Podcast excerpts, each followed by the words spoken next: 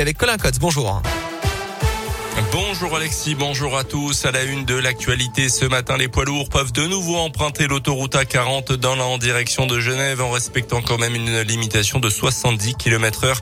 C'est ce qu'indique en tout cas la préfecture. La neige qui perturbe encore un petit peu la circulation, notamment sur le réseau secondaire dans le département. L'alerte orange neige et verglas est valable jusqu'à cet après-midi.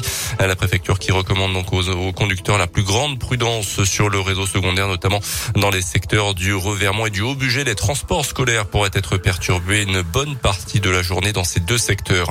Un accident de la route hier soir à Mâcon, trois véhicules impliqués selon le JSL. L'un d'eux aurait d'abord percuté un second par l'arrière. Cette dernière voiture aurait ensuite traversé le terre-plein central et percuté un autre véhicule. Un conducteur a dû être désincarcéré.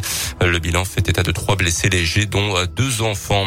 L'inquiétude grandit en France sur la présence du variant Omicron de la Covid. Au moins huit cas possibles détectés pour l'instant dans le pays, selon le ministère de la Santé. Les malades ont tous voyagé dans des pays d'Afrique australe ces deux dernières semaines.